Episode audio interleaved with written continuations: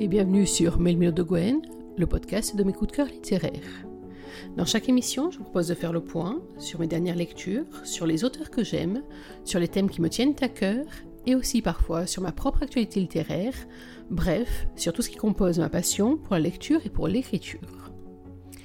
L'émission d'aujourd'hui, et même plus particulièrement les émissions de cette semaine, vont être un petit peu particulières. Je ne vais pas me consacrer à un auteur ni à un livre en particulier, mais je vais me consacrer à un thème. je suppose que vous imaginez lequel. On est en décembre. Oui, sur Mélim de Gwen, cette semaine, on passe aux couleurs de Noël. Alors, c'est une émission qui sera divisée en deux podcasts. Aujourd'hui, je vais vous parler des lectures de Noël que j'ai adorées ces dernières années et puis de deux des romans de Noël que j'ai lus euh, ces temps-ci. Et puis dans la prochaine émission, je vous parlerai de mes achats de livres pour Noël avec quelques petites suggestions éventuellement. Et puis je vous parlerai des deux autres livres qui sont dans ma palle spéciale Noël. Alors je sais pas vous, mais moi je dois vous avouer un crime absolu. Jusqu'à il y a environ trois ans, je n'étais pas une grande grande fan des romances de Noël.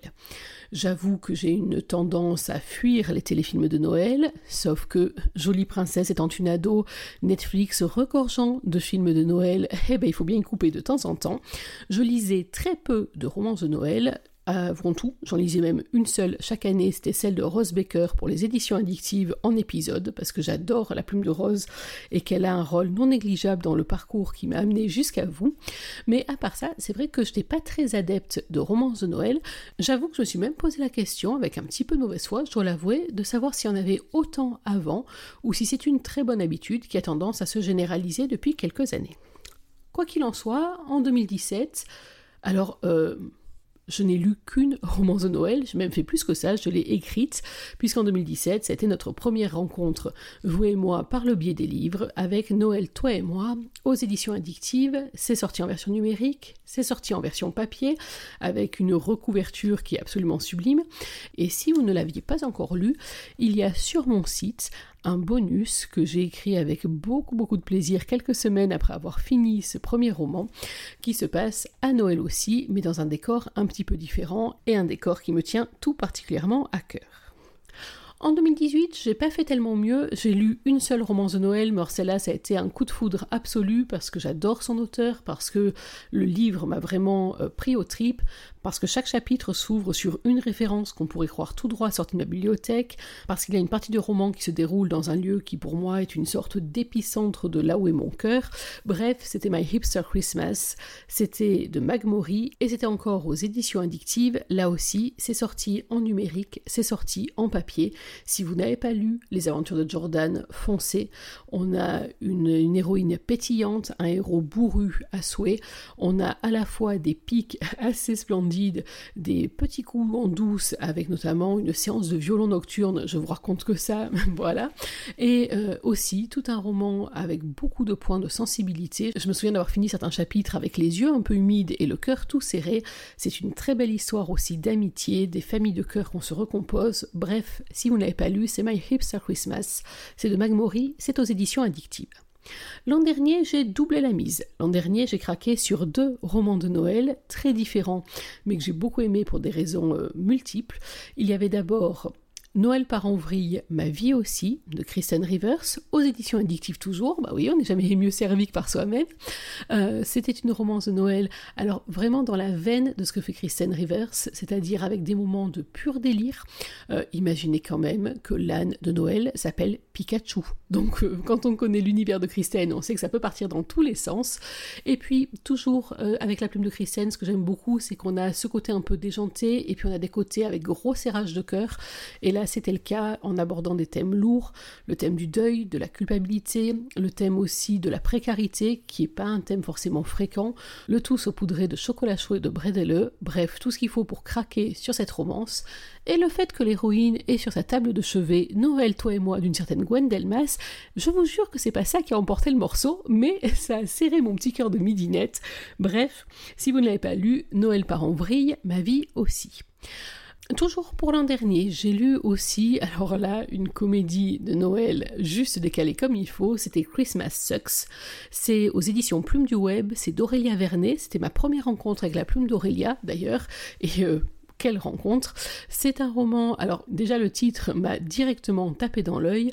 Euh, quand on se rappelle que Noël, toi et moi, à la base, aurait dû s'appeler Je hais Noël jusqu'à preuve du contraire, un titre qu'on peut traduire par Noël ça craint ou Noël ça pue, honnêtement, c'était fait pour me plaire et ça n'a pas raté. C'est un roman là aussi qui est totalement décalé, comme quoi j'ai vraiment un goût pour les romans de Noël un petit peu atypiques, enfin c'est pas grave.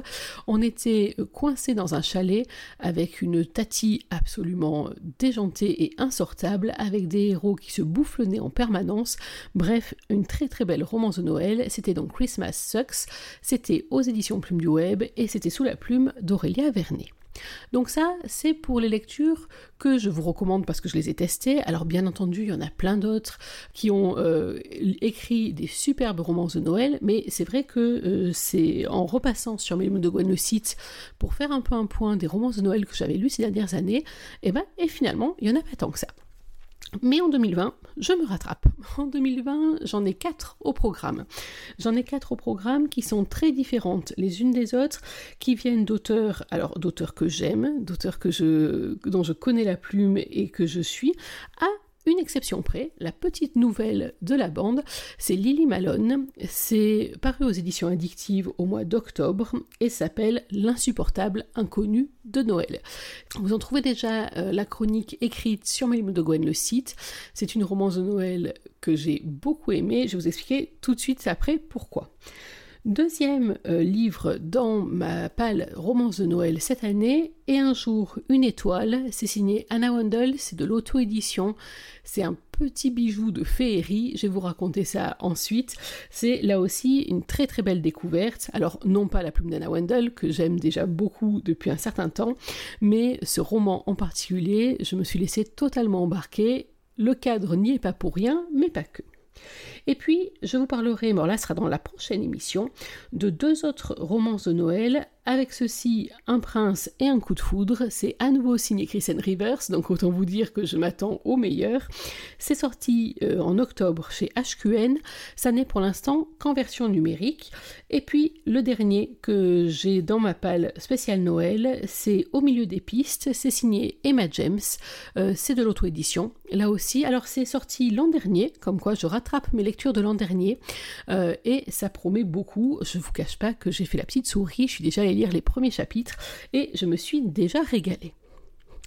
Alors aujourd'hui, l'émission va être un petit peu différente des autres formats puisque je ne vais pas vous faire de lecture et non, désolé. Aujourd'hui, je vais vous parler des deux romans que j'ai sélectionnés pour notre émission du jour.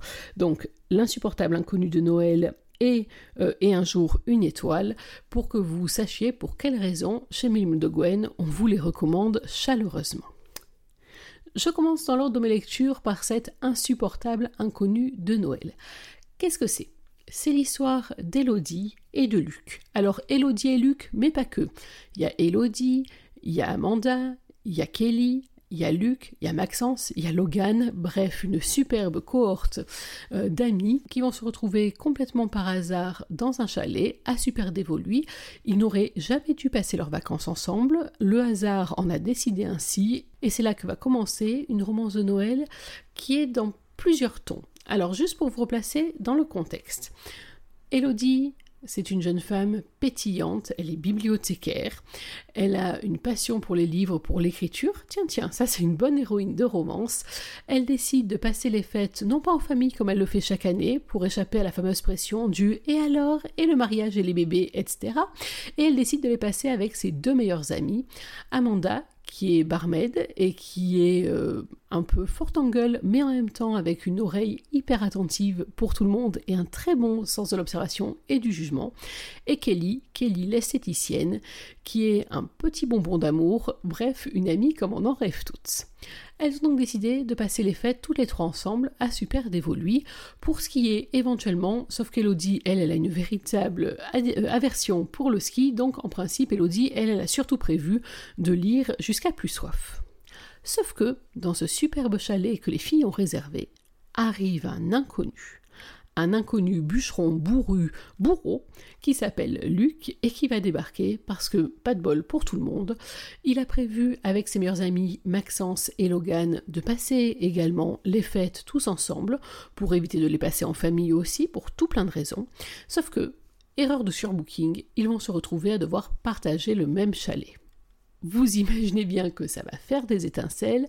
Alors, on a des coups en douce, on a même un peu d'amour vache sur le coup, et en fait, on se rend compte que les deux tribus s'entendent extrêmement bien, ont tout de suite des points d'acquaintance, sauf nos deux héros qui euh, jouent à celui qui sera la plus mauvaise tête. Ce que je trouve absolument euh, pétillant, c'est que Luc peut se montrer absolument charmant, sauf au moment où Elodie apparaît dans son champ de vision.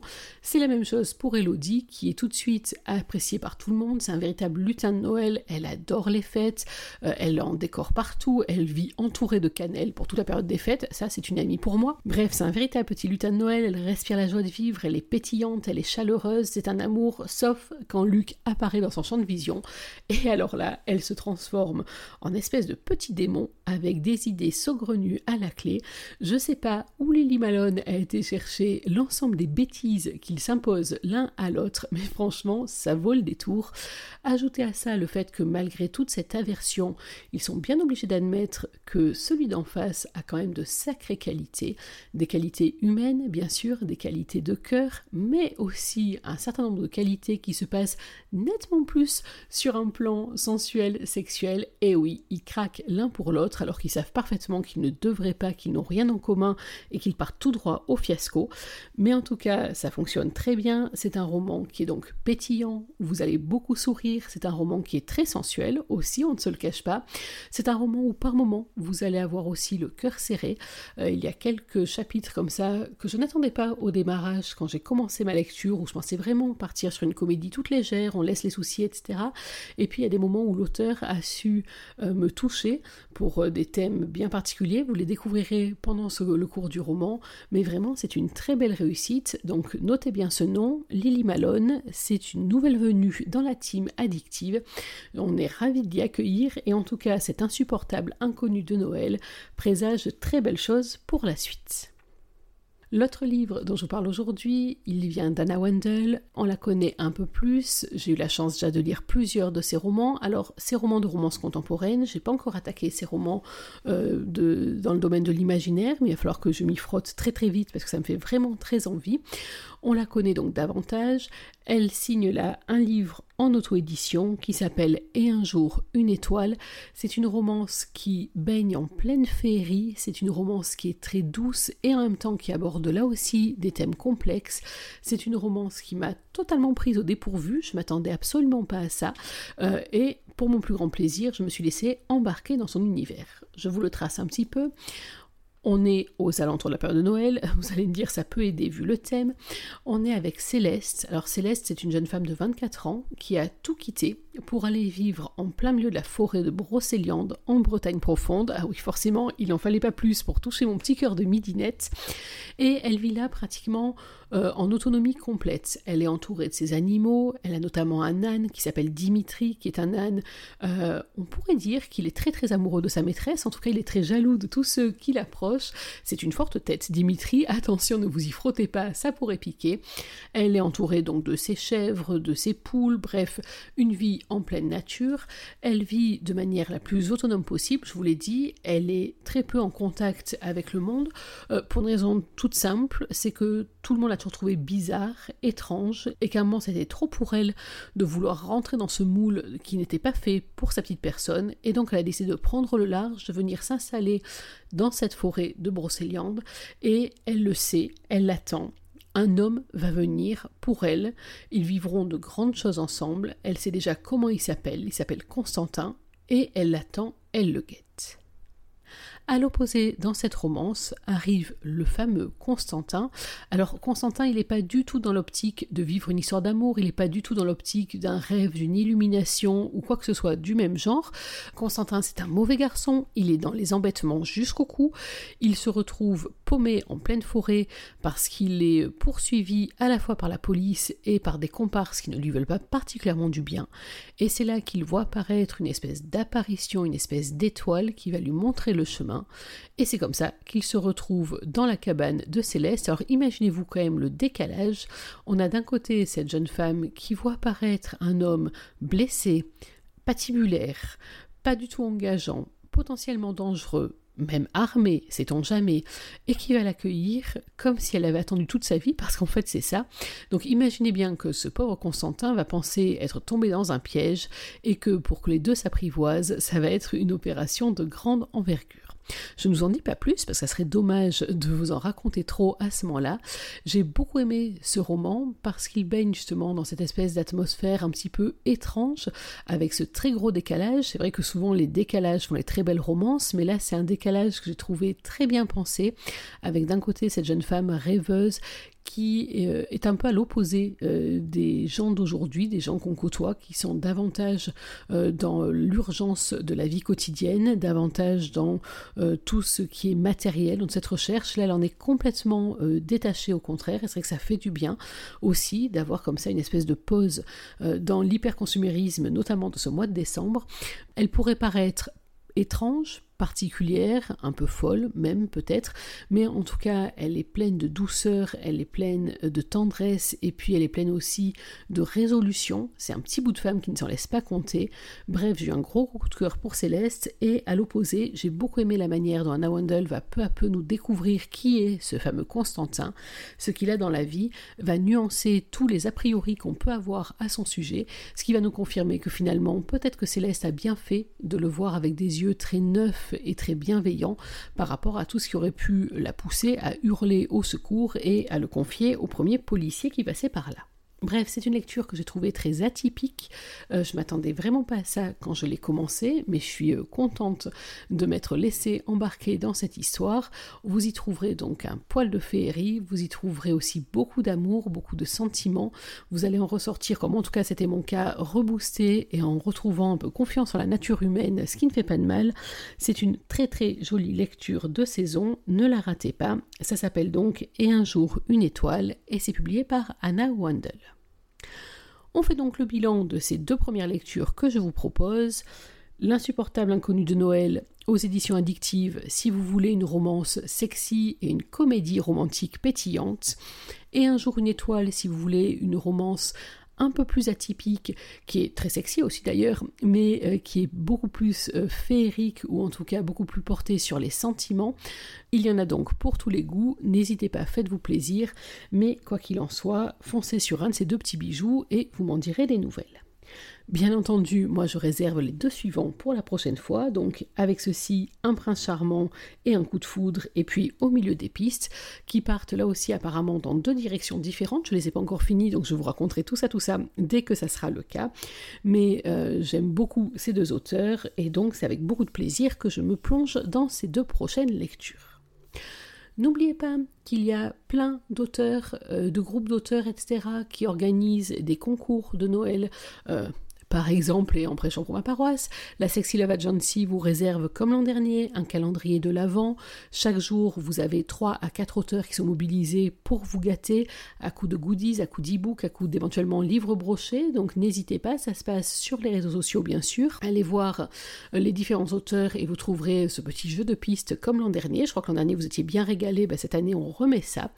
Il y a aussi des blogs qui organisent des calendriers de l'Avent avec des cadeaux à lire ou des cadeaux tout court Bref, n'hésitez pas dans cette période de préparation des fêtes à vous faire plaisir, à lire, à partager aussi vos lectures.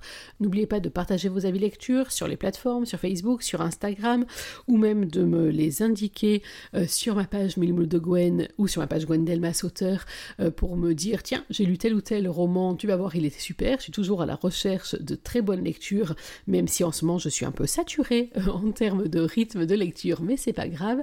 Dans la prochaine émission, on parlera aussi des maisons d'édition qui vous font des packs de Noël absolument merveilleux. Euh, moi, j'ai craqué pour un d'entre eux, je vous raconterai peut-être ou peut-être pas. Donc n'oubliez pas de chercher votre bonheur en lecture, il y en a pour tous les goûts. L'essentiel, c'est de se faire plaisir.